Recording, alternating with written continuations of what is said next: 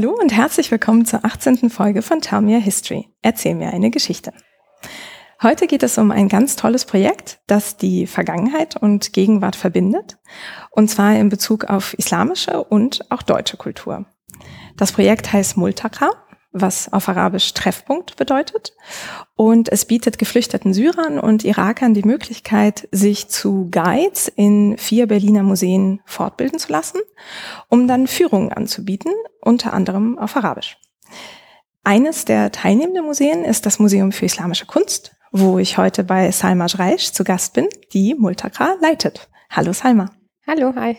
Salma, ähm, bevor wir uns Multaka genauer anschauen, ähm, magst du vielleicht ein bisschen was über dich erzählen? Also ich weiß, dass du Syrerin bist und seit vier Jahren in Berlin bist. Vier Jahren, vier Monaten schon, glaube ich, ja. Okay. Also ja. über vier Jahre. Ja. Ähm, und zwei davon bist du schon beim Multaka, wenn ich es richtig mhm. verstanden habe.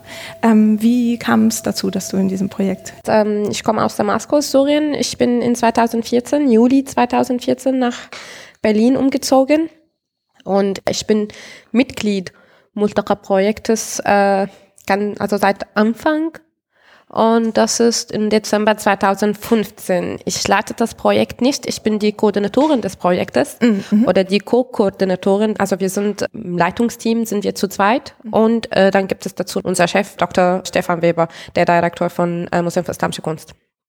Und ähm, wie ich zu Multaka kam, ist ganz einfach. Also eine Freundin von mir hat mich einfach angerufen und sagte, hey, es gibt äh, ein Projekt, das mit Geflüchteten und Museen arbeiten möchte.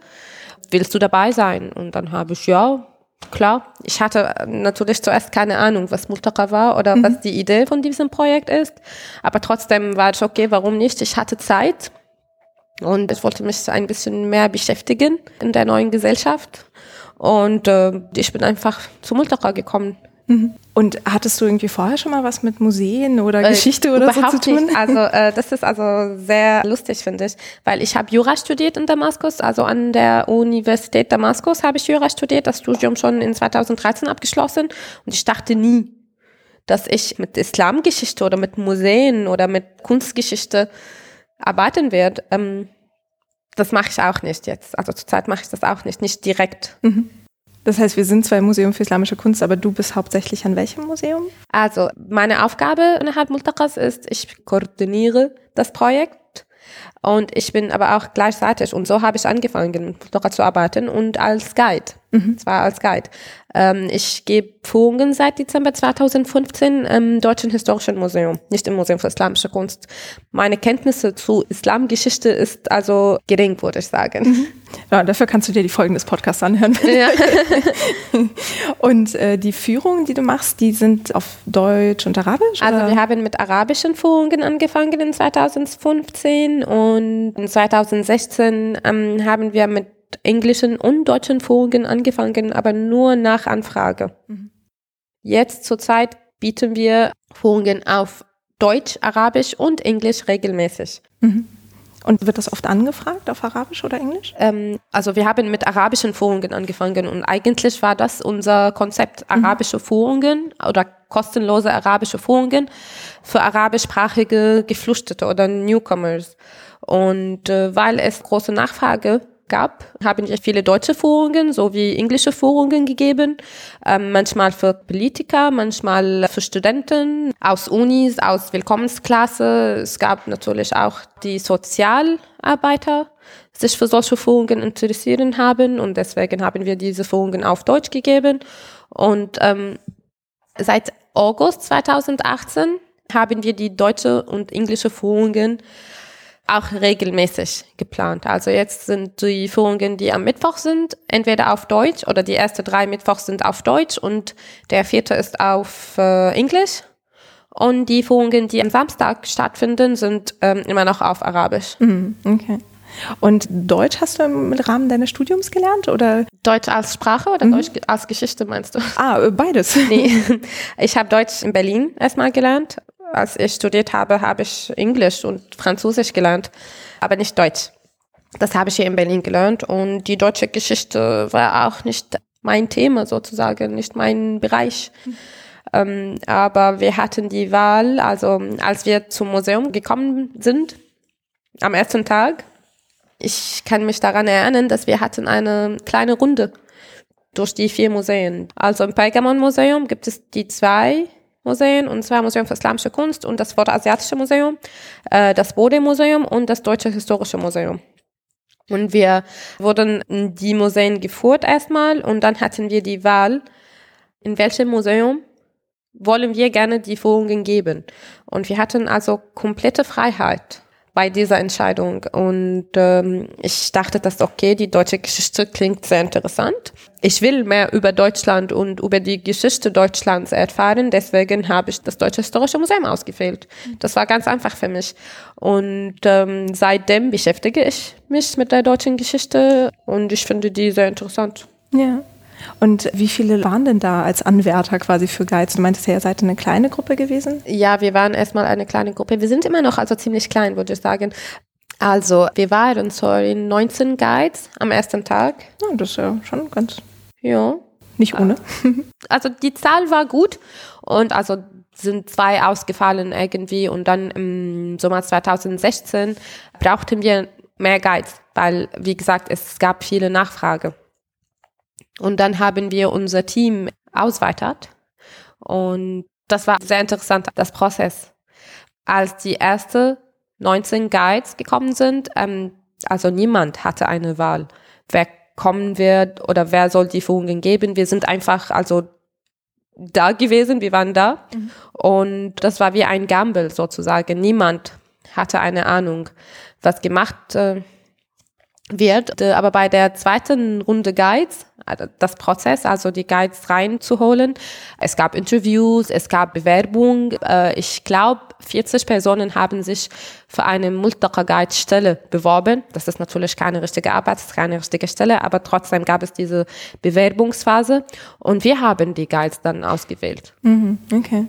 Und äh, wenn du über eine Freundin davon erfahren hast, wie sind denn dann die anderen dran gekommen? Also weil du meintest, ihr wusstet nicht, wer da so kommen würde. 19 Guides mit 19 verschiedenen Geschichten, ganz mhm. ehrlich zu sein. Die Freundin, die bekam einen Anruf von einem Bekannten und er sagte, okay, es gibt dieses Projekt, möchtest du teilnehmen, ja, mhm. möchtest du ein Mitglied sein? Und der Bekannte war irgendwie einer von den Museen, oder? Genau. Da, okay. das, das ist ein bisschen komisch. Der Bekannte war ein Mitarbeiter im Syrian Heritage Archive Project. Okay. Und dieses Projekt ist sozusagen unser Mutterprojekt. Ah, okay. Weil also ohne das Netzwerk vom Syrian Heritage Archive Project die Guides wurde nicht äh, gesammelt. Ja. Mhm. Was ist das für ein Projekt? Also ich kenne das nicht. Also das Syrian Heritage Archive Projekt ist ein Projekt, das in 2013 angefangen hat, glaube ich. Und die dokumentieren kulturelle Heritage sozusagen. Die haben ein Online-Archive mhm. Und dieses Archive muss benutzt werden ein Wiederaufbau oder zum Beispiel, also es gibt zurzeit auch ein anderes Projekt vom Museum für Islamische Kunst, ein um, ähm, Interactive Cultural Map. Mhm. Aber wie gesagt, also dieses Projekt hatte schon ein Netzwerk. Mhm. Dieses Netzwerk waren Personen aus Syrien oder Personen, die Arabisch sprechen, die also sich für Kultur und äh, Archäologie interessieren. Und die Mitarbeiter im Syrian Heritage Archive Projekt haben dieses Netzwerk benutzt, um Guides zu bringen mhm. und einfach zu sagen, okay, wir brauchen Guides, wir brauchen Personen, die Führungen gerne geben möchten. Mhm. Und so sind die ersten 19 Guides zum Multara gekommen. Mhm. Und das heißt, das waren vor allem Syrer oder waren das auch andere es gab, Nationalitäten? Äh, also Hossam gab es schon. Hossam kommt aus dem Irak. Von den 19 Guides gab es einen Iraker mhm. mhm. und 18 Syrer. Ja. Okay, ja gut, mit der Anbindung an das Syrian Heritage Archive ist ja. natürlich. Aber wie gesagt, also wir wurden nicht ähm, eingeladen, mit dem Syrian Heritage Archive mhm. zu arbeiten, sonst nur das Netzwerk wurde benutzt. Ja, klar. Genau, und dann äh, wurdet ihr 19 dann erstmal aufgenommen. Genau, okay. Wurdet ihr dann auch gleichmäßig verteilt? Also quasi pro Museum ungefähr vier Leute, mhm. oder? Mhm. Also das war zufällig, dass wir also gleich auf die vier Museen geteilt waren oder das Ding, dass wir also fast 50 Prozent Frauen, 50 Prozent Männer sind. Das war auch zufällig. Das ist natürlich sehr gut, dass das ja, so, wow. aber es war zufällig. Und ähm, wir hatten die komplette Freiheit, das Museum auszuwählen. Und die meisten wollten damals also das Deutsche Historische Museum wählen. Das Ja. war ein bisschen ärgerlich für die Mitarbeiter im Museum für Islamische Kunst, weil das Projekt wurde natürlich initiiert von dem Museum für Islamische Kunst. Ah, okay. Äh, ja, die meisten wollten zum Deutschen Historischen Museum gehen. Aber wir können natürlich nicht nur zwei Guides im Museum für Islamische Kunst stellen und dann neun im Deutschen Historischen Museum. Aber ich glaube, dass alle waren zufrieden. Ja. Was ich wusste, dass die deutsche Geschichte ist sehr interessant für mich und ich will lieber ähm, im Deutschen Historischen Museum Führungen geben. Bevor wir in alle Museen gegangen sind, ähm, wurden wir natürlich informiert, was das Konzept dieses Projekts ist. Und das Konzept war, eine kulturelle Brücke aufzubauen zwischen den Newcomers und Deutschland an einer Seite und ihre kulturelle Erbe an der anderen Seite. Und ich fand, dass diese Aufgabe kann ich im Deutschen Historischen Museum erfüllen, besser als ich diese Aufgabe im Museum für Islamische Kunst erfüllen kann. Aber das ist natürlich nur eine persönliche Sache. Ja, und ich meine, es gibt ja auch wahrscheinlich dann in verschiedene Richtungen, weil wenn du Führung auf Arabisch für arabisch Muttersprachler über das Deutsche Historische Museum machst, machst du eine Brücke quasi nach Deutschland, während ja, wenn man Führung auf Arabisch oder dann halt auf Deutsch irgendwie über das Museum für Islamische Kunst macht, ist das ja nochmal halt in die andere Region äh, hinein und das heißt, man hat so verschiedene. Ja, also es gibt natürlich verschiedene Aspekte. Äh, zum Beispiel, also warum wurden die vier Museen ausgewählt? Mhm. Weißt du das? Ja klar, weil die Kombination zwischen den vier Museen produziert sozusagen diese Brücke von verschiedenen Aspekten zum Beispiel. Also wie du schon gesagt hast, im Deutschen Historischen Museum, also bekommt man die Geschichte des neuen Lands, lass uns sagen, wird ein bisschen mehr bekannt. Ja, und dann kann man eine Verbindung herstellen zwischen der Person und dem Land. Und es gibt natürlich viele Geschichtepunkte oder gemeinsame Parallelen zwischen also deutscher Geschichte und äh, was passiert gerade in Syrien oder in dem Irak oder es gibt natürlich also Wiederaufbau des Landes. Das ist also was wir als Sura, als Iraker, als Personen aus dem Nahosten können davon viel lernen. Und wenn man kommt ins Museum und dann sieht, okay, die Deutschen hatten auch ähnliche Konditionen, sie hatten auch Krieg, äh, die haben das Land wieder aufgebaut. Es gibt irgendwie eine menschliche Verbindung. Ja, weil, also wenn man die gleichen Situationen erlebt hat, dann äh, versteht man einander ein bisschen besser, was Krieg ist, was Armut ist, was Hunger ist. Ähm, es gibt natürlich an der anderen Seite das Gefühl, wenn man ins Museum für Islamische Kunst geht oder ins äh, Vorderasiatische Museum geht und dann Objekte sieht, die aus seiner Heimat kommt. Auch mit eigenen Migrationsgeschichte, wie die Objekte hier gekommen sind, also wie respektvoll diese Objekte sind. Also die wurden im Museum gezeigt. Das gibt man auch ein Gefühl von Respekt, ein Gefühl von ähm, Anerkennung dass diese kulturelle Erbe ist auch anerkannt, ist auch da und ist sogar im Museum gezeigt. Und so geht man raus dem Museum mit hohem Kopf sozusagen. Das sagen wir auf Arabisch. Äh, Shibir Fa'ras und Dr. Stefan Weber liebt diese Worte Shibir Fa'ras. Also wenn sogar die Körpersprache spricht, okay, ich bin stolz jetzt. Also nach ich alle Objekte gesehen habe, wie die im Museum gezeigt sind, wie die andere Besucher also reagieren zu Mushatta Fassad zum Beispiel oder zu äh, zu Aleppo Zimmer. Mhm. Mushatta Fassad, das ist dieses riesige Genau. Und das ist äh, übrigens Tor, ne? Nee, nicht Tor, Wand. Wand. Wand. äh, und übrigens, also die Mushatta-Fassade ist das größte Objekt, das gezeigt wird in einem Museum für islamische Kunst oder außer den arabischen Ländern. Ja, aber zum Beispiel, es gibt natürlich auch Bode-Museum, das Bode-Museum. Da gibt es also besondere Kunst- und Skulptursammlung. Es gibt auch viele Objekte aus unserer Region. Es gibt auch also Beweise, wie die drei Religionen in der gleichen Region zusammen gelebt haben, ohne Probleme, dass also alle Religionen kommen aus dieser Region. Es gibt auch da viel zu zeigen, viel zu erzählen.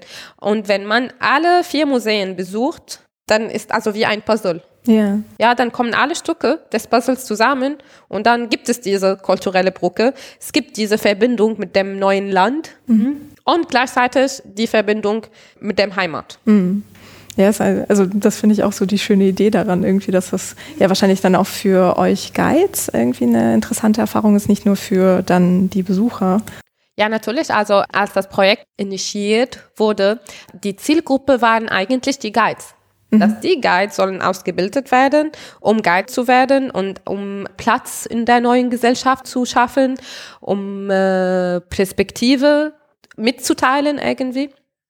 Ähm, aber also später fanden wir heraus, dass okay, nicht nur wir sind die Zielgruppe, auch die Besucher sind die Zielgruppe. Deswegen ist es also two-folded. Also zwei Konzept, ja. Mhm, genau. Ja. Mhm. Ähm, und äh, du sprachst es ja an, dass man ausgebildet wird zum Guide. Was umfasste das? Also was hast du zum Beispiel dann gelernt? Also das Wichtigste bei Training war, dass wir müssen die Führungen dialogisch aufbauen. Mhm. Ja, das war also Priority Number One. Dass wir müssen irgendwie nicht nur diese traditionelle Führung geben, okay, das hier ist ein Objekt von 2100 Jahre, das wurde so und so und so. Also nicht nur historische Fakte nennen, das kann jeder. Dann wurde das einfach eine Übersetzung der Führung. Das machen wir nicht. Wir sind zurzeit 22 Guides mhm. mit 22 verschiedene Hintergründen auch. Deswegen ist das sehr wichtig, dass die Führung nicht nur eine Übersetzung der deutschen oder der englischen Führung ist, sondern eine Führung aus unserer Perspektive. Ah, okay. Mhm. Und zum Beispiel, weil ich Jura studiert habe, ich kann an dem Objekt versehen, dass mein Kollege, der Architektur studiert hat, sieht einfach nicht. Mhm. Vielleicht sieht er was anders, ja, aus der Perspektive von Architekten, ja. Mhm. Eine Freundin von mir, die auch im Multaka arbeitet, hat Buchhaltung studiert. Mhm. Fine Arts, äh, verschiedene Bereiche. Die Guides sind aus verschiedenen Bereichen und äh, das macht die Führungen also einfach interessanter für andere Menschen, weil zum Beispiel jetzt zur Zeit sind ja fünf Guides im Deutschen Historischen Museum und die Besucher kriegen eine andere Führung jedes Mal, die im Museum kommt, mhm. weil der Guide ist anders. Ja. Hm?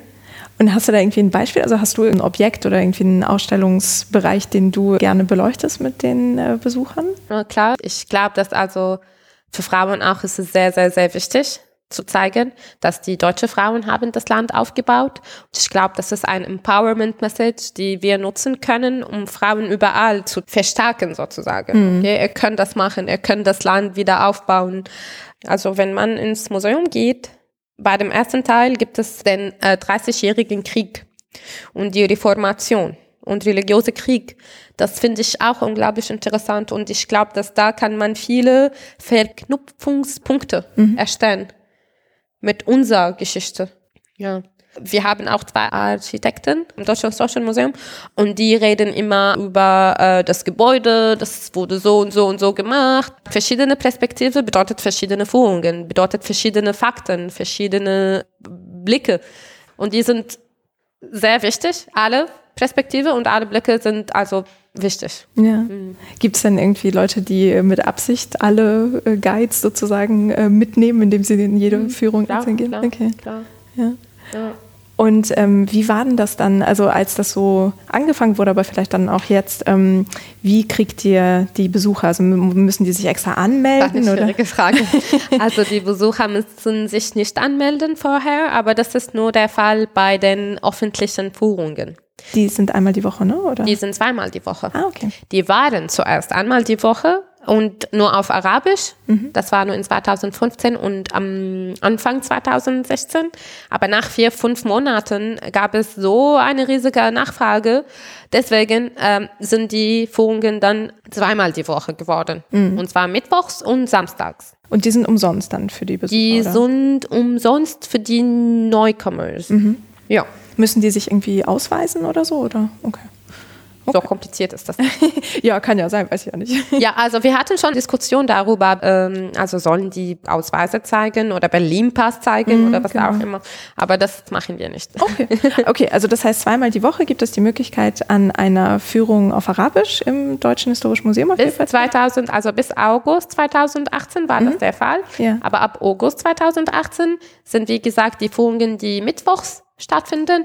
Ähm, wir haben die auf Deutsch oder Englisch gewechselt. Mm, okay.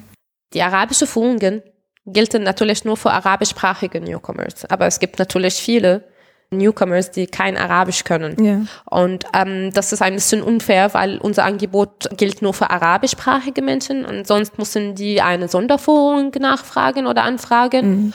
Und das machen wir auch gerne und das machen wir auch kostenlos. Und es gibt natürlich also jede Woche zwei äh, Anfragen für Sonderführungen die entweder auf Englisch, Arabisch oder Deutsch stattfinden sollen.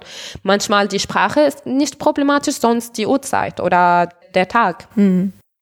Es gibt natürlich viele Anfragen, die von äh, Willkommensklasse kommen oder von Integrationkursen. Und da muss die Führung immer innerhalb der Schulzeit stattfinden. Deswegen organisieren wir Führungen immer früh, unter der Woche, am Montag, was auch immer.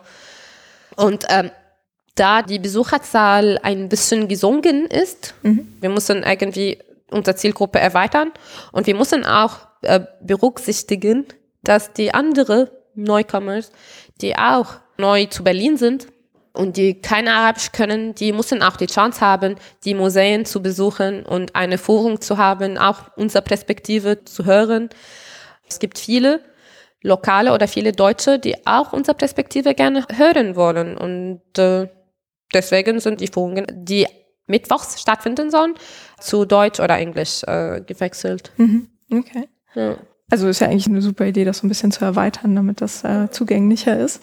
Ähm, und wie, wie ist es dann, weil du meintest ja auch, dass ihr das so ein bisschen dialogisch aufbauen sollt. Ich könnte mir vorstellen, dass sehr unterschiedliche Fragen oder so während der Führung aufkommen, je nachdem, was für eine Gruppe man gerade hat. Wie war da so deine Erfahrung? Äh, ganz interessant, würde ich sagen. Wir haben glücklicherweise kein Tabus. Zum Beispiel die meisten Guide geben immer noch traditionelle Führungen, historische Fakten, was ist da passiert, mit konkrete Datums und so weiter. Ähm, wir allerdings können alle Fragen stellen. Sogar in, also im Museum zum Beispiel. Also wenn man ins Museum für Islamische Kunst geht und dann fragt der Guide, "Hm, dürfen diese Objekte hier sein oder ähm, sollten die im Syrien bleiben? Ist das fair, dass die Objekte hier im Museum für Islamische Kunst in Berlin gezeigt werden? Was wäre sicherer für die Objekte? In Syrien oder in dem Irak zu bleiben, wo IS gerade alles zerstört oder einfach hier im Museum? Äh, wurden die geklaut? Solche Fragen dürfen wir auch stellen.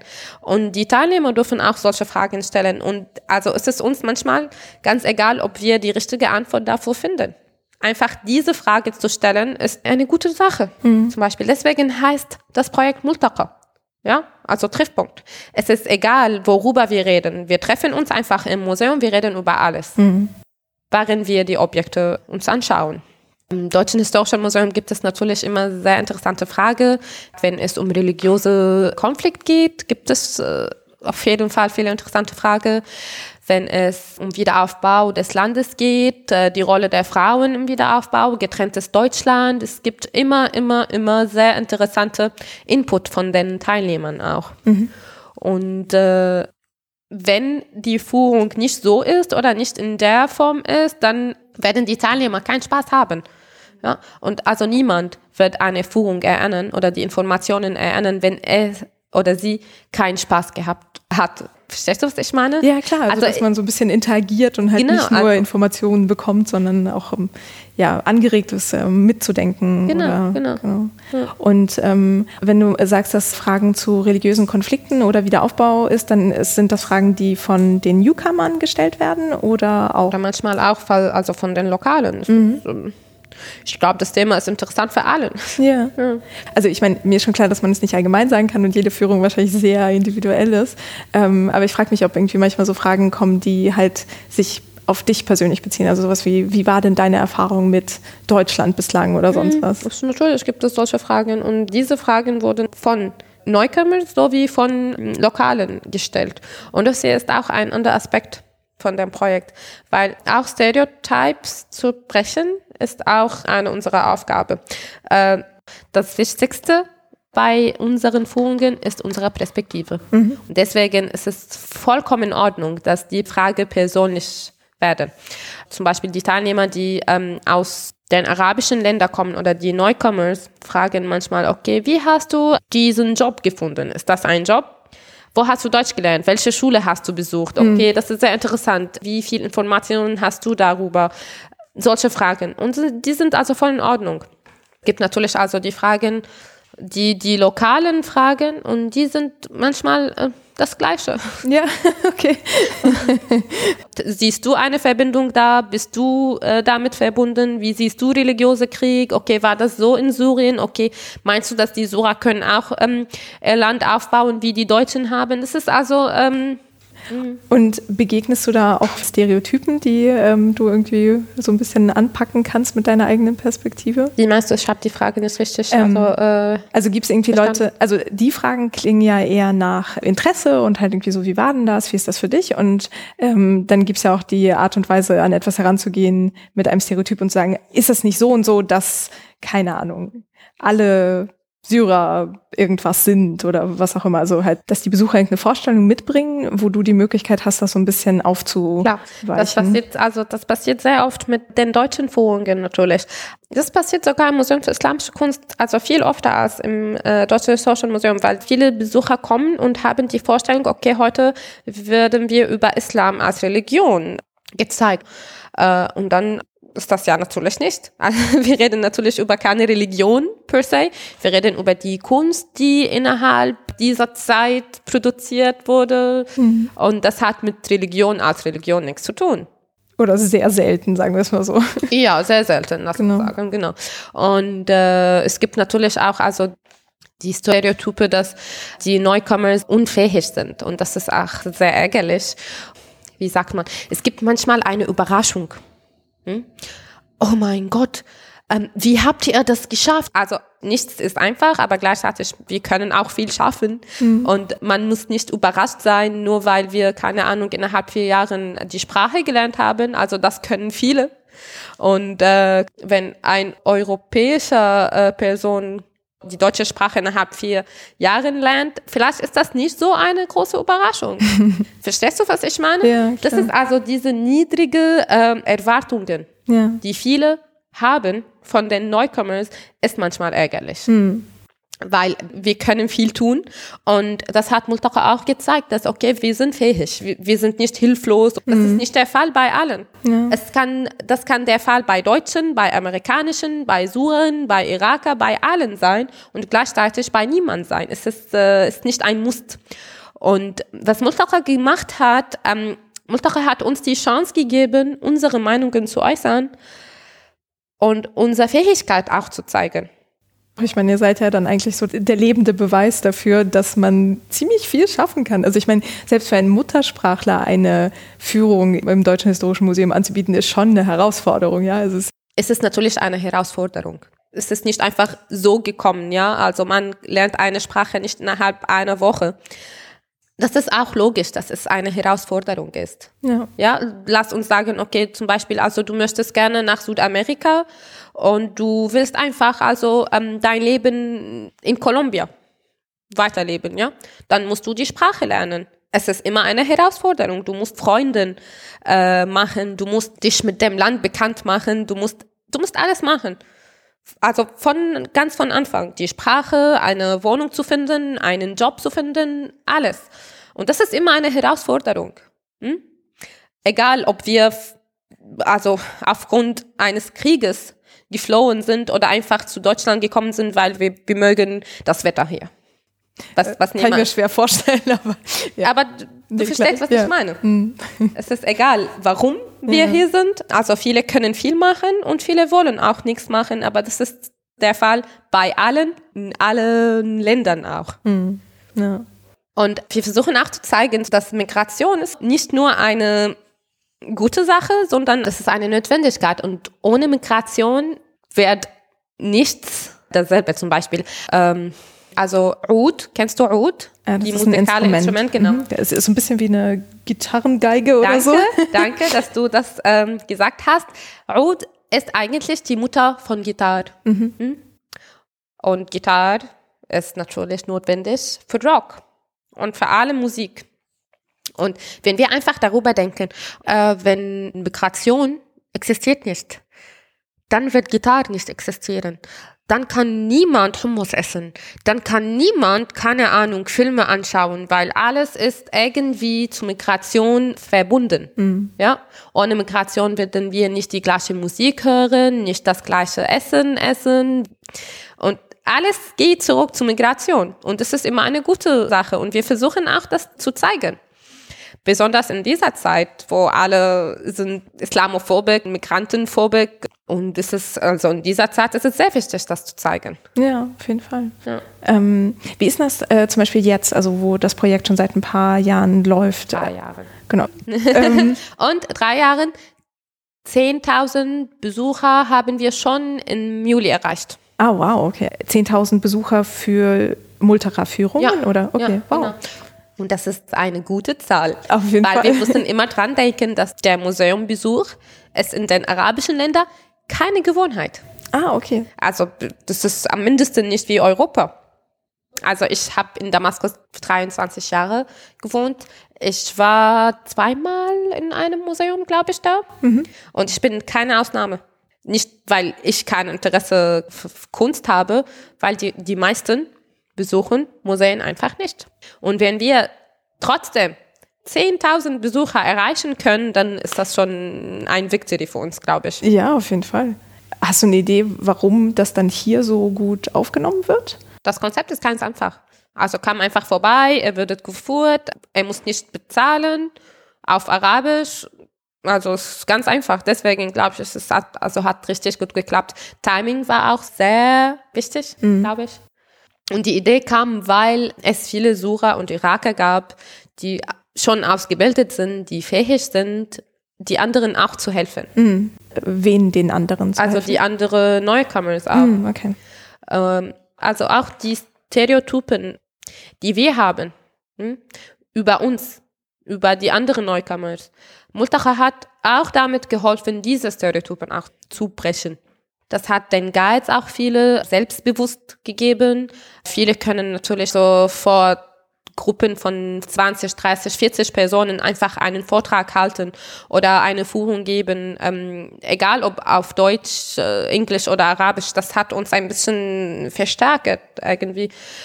Und natürlich, das ist sichtbar für andere Besucher, die auch neu gekommen sind äh, und die, die können auch irgendwie das Gefühl bekommen, dass okay, das ist natürlich machbar. Mhm. Wenn er Deutsch schon gelernt hat, dann kann ich. Wenn er schon einen Job gefunden hat oder wenn sie schon eine Führung geben kann, dann kann ich auch was machen. Und das ist Empowerment äh, für alle Spieler sozusagen. Mhm. Also hast du auch das Gefühl so persönlich, dass das irgendwie äh, so eine Vorbildfunktion ist? Ja klar, dafür? auf jeden Fall, auf jeden Fall. Mhm. Und gibt es dann irgendwie danach dann Leute, die irgendwie zu dir kommen und sagen, oh, ich will das auch machen, wie mache, wie komme ich da hin? Ja, ja. ja. Sehr oft. Ja. Sehr, sehr oft. Ja. Und wie groß ist das Team jetzt? 22. 22, okay. Oder ihr habt sie jetzt ausgesucht mit äh, Auswahlverfahren und so. Und ähm, was machen die so für Workshops oder so, um sich noch vorzubereiten? Also du hattest ja bei dir gesagt... So also die Vorbereitung der Guides ist schon vorbei. Äh, also wir sind jetzt 22, wir bleiben hm. jetzt also zurzeit 22 Okay, was haben Guides. Sie gemacht?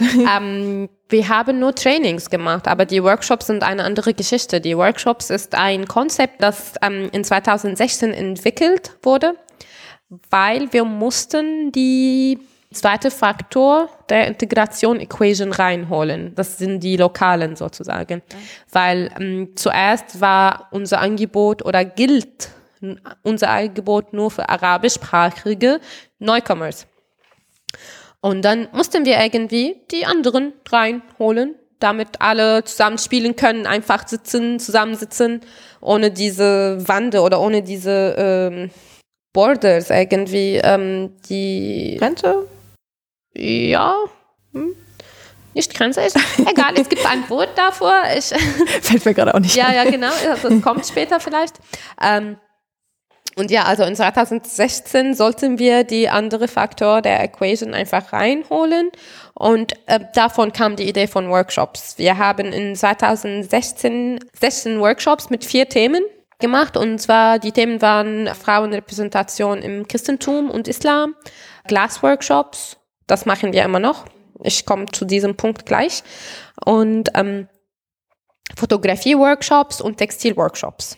Und die sind für lokale Besucher und Newcomers Genau. gedacht? Okay. Also die, die Teilnahme muss 50-50 sein bei den Workshops. Also es gibt immer ähm, so eine Begrenzung von 16 Teilnehmer und die müssen acht lokale, acht Newcomers sein. Die vier Themen sind jetzt zurzeit nur ein Thema und zwar Glasworkshops, weil unser Kooperationspartner Berlin Glasverein die waren sehr begeistert von den Workshops, die wir zusammen gemacht haben.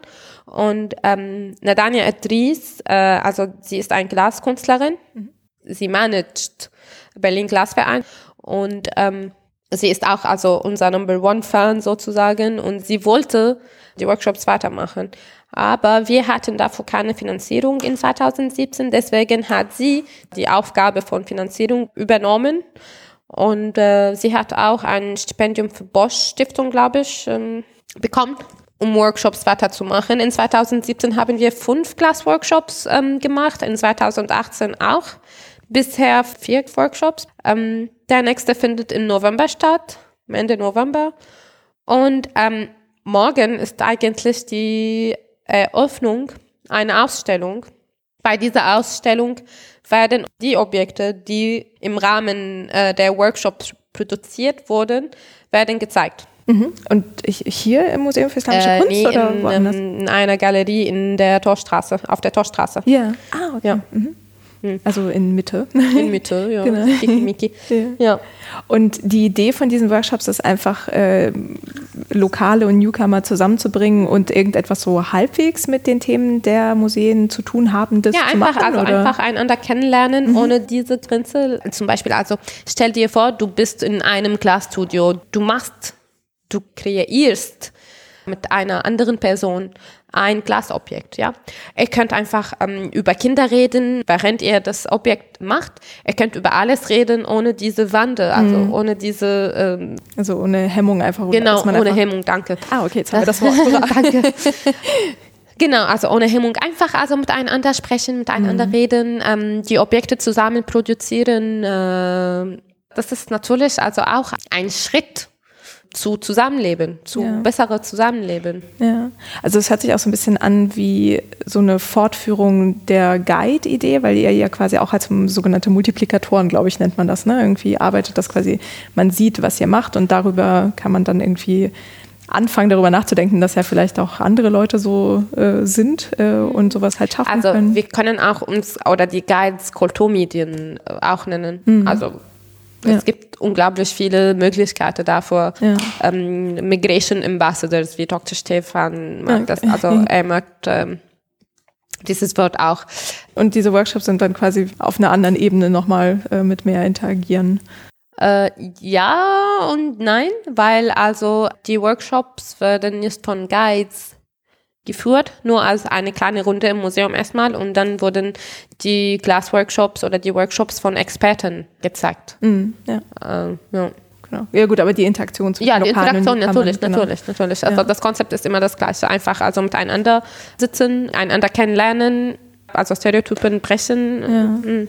Und wie kommt man an so ein, also meldet man sich da an oder muss man Ja, sich die, die, bewerben? die oder? Workshops, also ähm, muss man also vorher sich anmelden für die Workshops. Über, also wie, Über Social Media, äh, also unser, wir haben auch eine Webseite. ah ja, genau, die Multara-Website. Die Genau, die verlinke ich Multara-Webseite. auf jeden Fall. Ja. Genau, und da könnte ich mich auch für so einen Workshop anmelden? Ja, oder ein- einfach eine E-Mail schicken. Ach so, okay. Ja. Wie ist denn das also äh, mit Social Media, wo du sagst, wie erreicht ihr denn äh, so jetzt, wo das Social Projekt Media. ein bisschen, okay, alles klar. will heißen, was benutzt ihr da? äh, Facebook meistens. Also das ist auch ein bisschen kompliziert, weil also wir haben erstmal versucht, in Heime zu gehen, unser Flyer überall zu verteilen. Das war am Anfang ja gut, aber wir fanden heraus, dass okay, Social Media ist die beste Channel, um Leute zu erreichen. Alle sind auf Facebook und ähm, alle nutzen Facebook, um keine Ahnung, mit der Familie, mit Freunden einfach also im Kontakt zu bleiben. Und äh, das ist einfach in zurzeit. Und deswegen haben wir Facebook benutzt, um mehr Leute zu erreichen. Flyers gibt es, wie gesagt, überall. Wir haben auch unser kleines Netzwerk, wo wir immer im Kontakt sind mit anderen Projekten. Zum Beispiel, es gibt äh, Start with a Friend. Kennst du Nee. Start with a Friend? Nee, Start with a? Friend ist, ähm, ah, ich liebe Start with a Friend. Start with a Friend ist ein an das Projekt. Das hat das Tandem-Konzept. Aber nicht nur sprachlich, sonst auch social irgendwie. Ja. Also, dass alle Newcomers müssen nicht alleine vom Anfang starten, sonst mit einem Freund. Und das Projekt bringt Newcomers und Lokale zusammen Ah, okay. und als Tandem-Pärchen. Ja. Und dann die helfen einander, die Sprache zu lernen. Äh, zum Beispiel die Lokale können die Newcomers ähm, damit helfen, die Unterlage bei Behörden zu, zu machen. Ja. Das ganze Prozess, das ganze bürokratische Prozess. Viele Freundinnen von mir haben sogar Wohnungen durch Status a Friend bekommen. Ähm, die können auch diese Rolle spielen, also mit Kulturmedien. Ja. Und das ist ein Projekt, das äh, irgendwie international ist oder ist das hier in Berlin- Berlin? Äh, nicht nur in Berlin, in Berlin, Leipzig und noch eine andere Stadt, glaube ich. Mhm. Ja, wir sind immer mit denen verbunden Ja. und äh, die bringen immer Gruppen zum Museum, auch also gemischte Gruppen. Mhm. Das ist zum Beispiel ein Kooperationspartner. Wir haben auch Flyers verteilt, ähm, deutschen Schulen zum Beispiel, also Sprachschulen. Wir sind immer verbunden mit Sozialarbeiter in Unterkünften und so weiter. Andere Projekte, andere Institutionen, andere Stiftungen. Wir versuchen immer das Netzwerk zu erweitern, um mehr und mehr Leute zu erreichen. Mhm. Ja. Ja, voll schön. Und äh, nur nochmal, weil ich es nicht kenne, das Start with a Friend ist einfach, dass, äh, da könnte ich mich jetzt auch als Lokale quasi anmelden und sagen, hey, ich habe so und so viel Zeit pro Woche. Ja, du kannst der Friend sein, ja. ja, der andere brauchen. Mhm, Okay. Und die, die, die machen sozusagen das Matchmaking, also die verteilen dann die Freiwilligen. Genau, auf. das machen die Matchmaking. Ja. Es gibt auch Start with a Friend für Familien auch, zum Beispiel, also dass eine Familie mit einer anderen Familie, also befreundet werden. Das ist auch sehr interessant, weil okay, das ist eine, ja natürlich eine andere Geschichte, weil wenn man Kinder hat, ist es viel einfacher mit anderen, die auch Kinder haben, also befreundet zu sein oder zu werden. Ja, auf jeden Fall. Und wenn die zwei Familien, also die ganze Familie befreundet äh, werden, dann ist es auch natürlich viel besser für die Kinder, die, die schneller Deutsch lernen können und für die Eltern und, und so weiter. ja. Und ich frage mich gerade, weil du meintest ja so, alle sind auf Facebook. Ich meine, ich kenne sehr viele Leute, die nicht auf Facebook sind und vielleicht auch so die ältere Generation ja auch nicht immer. Ähm, habt ihr irgendwie so, so, eine, so einen Altersdurchschnitt, der so an äh, Führungen oder auch bei Start with a Friend teilnimmt? Oder ist das gemischt? Also Start with a Friend habe ich nur als Beispiel genannt, aber ähm, eigentlich sollte unsere Zielgruppe Jugendlichen und junge Erwachsene sein. Mhm, okay. Aber das ist nicht der Fall. Alle Besucher sind herzlich willkommen, ob sie sechs Jahre alt sind oder 90 Jahre alt sind. Die meisten Besucher sind zwischen 18 und 60 Jahre alt. Ja. das ist ja schon ein ziemlich weites Spektrum. Aber ja, genau, das ist eine Wartespektrum, genau. Und ähm, ja, also wenn man neu in einem Land ist, dann Social Media ist für ihn wichtig. Du kennst bestimmt viele Leute, die nicht auf Facebook sind. Aber wenn die neu in dem Land sind, dann ist es Facebook wahrscheinlich eine Methode, um mit dem Heimat in Verbindung zu bleiben, mit der Familie, die immer noch im Heimat ist, auch in Verbindung zu bleiben. Ja. Ja, stimmt. Twitter ist nicht so popular Ja, ich zurzeit. glaube, dafür ist das nicht so gut. Okay, also Facebook habt ihr auf jeden Fall erobert, das ist ja gut. ähm, wie ist denn das, wenn ihr so ein weites Spektrum an Leuten erreicht? Ähm, ist das auch in den Medien mittlerweile angekommen? Also äh, seid ihr so auf dem Schirm? Äh? Wir sind auf jeden Fall auf dem Schirm. Das hat uns auch sehr geholfen übrigens. Also die Medien hatten und haben immer noch Interesse an unserem Projekt. Und am ersten Tag, wo die ersten 19 Guides gekommen waren, gab es schon Media Coverage. Oh, das wow. Okay. Projekt. Von eher lokalen Medien in ZDF, Berlin? oder? glaub ich. Oh, okay, ja gut. Ja. Okay. Und seitdem, wir haben sogar ein, ich kann das dir das zeigen. Ja. Das ist unser Pressespiegel, aber das wurde letzt in, so am Anfang 2017. Okay, also fast zwei Jahre. Mhm. Aber das bedeutet, dass also alle Artikel, die hier sind, waren nur innerhalb eines Jahres. Okay, wow. ist 2016, meinte ich. Okay, also Salma zeigt mir gerade eine Mappe, die so aus, weiß nicht, 80 Blättern oder so besteht, würde ich jetzt mal Ja. schätzen. Und wir waren überall im Okay, also. Fokus. Und Also eher Printmedien oder sind auch, ähm, sind auch irgendwie Print, Audio, ähm, Video. Okay, eine spanische sehe ich hier gerade. Okay, es gab natürlich ein internationales Interesse an dem Projekt. Ja. Ähm, wir haben auch also viele Anfragen von CBC, BBC, also viele, viele Channels. Ja, ja, genau, ich sehe das ja. Hm. Okay, die Sprache kann ich nicht. Arabisch, äh, ja genau, Deutschland, Funk auch. Wow, Feuilleton auch. Okay. ARD, ZDF, Ja. ähm, Arte. Und ähm, kommt mit diesem Interesse auch irgendwie äh, die Idee auf, das also ein bisschen auszuweiten oder dass halt Leute sagen, ach cool, wir wollen das auch irgendwie in unserem Land oder Es Stadt gibt machen? schon äh, ein Multaka in Oxford, ein Multaka in den USA. Wir hatten letzte, vor zwei Wochen Besuch aus dem Met, Metropolitan Museum of Art in New York. Oh, wow. Letztes Jahr hatten wir Besuch aus MoMA, Museum of Modern Art in New York. Äh, Pennsylvania gibt es auch ein ähnliches Projekt, wo die auch Fugen auf Arabisch, also die Iraker und Sura machen da auch Fugen auf Arabisch für Arabischsprachige. Ähm, wir sind jetzt im Kontakt mit äh, sieben Museen in Florenz, die auch ein ähnliches Projekt aufbauen gerade. Äh, Louvre hat uns auch letztens kontaktiert und die wollen auch Multaka implementieren Wow. im Louvre. Ähm, und das ist alles also innerhalb der letzten zwei Jahren passiert. Also Besuch nach Besuch nach Besuch von vielen Museen, die natürlich sehr, sehr wichtig sind. Und die Museen, die ich genannt habe, sind jetzt dabei, ihr eigenes Multaka aufzubauen. Aber das stelle ich mir auch, äh, weiß ich nicht. Es würde mich auf jeden Fall sehr glücklich machen, wenn man so sieht, so dass das Projekt, wo man so von Anfang an dabei war, dass das so große Wellen schlägt. Ja, und Media hat damit auch geholfen. Und ähm, wir haben auch ein paar Preise gewonnen. Was denn so?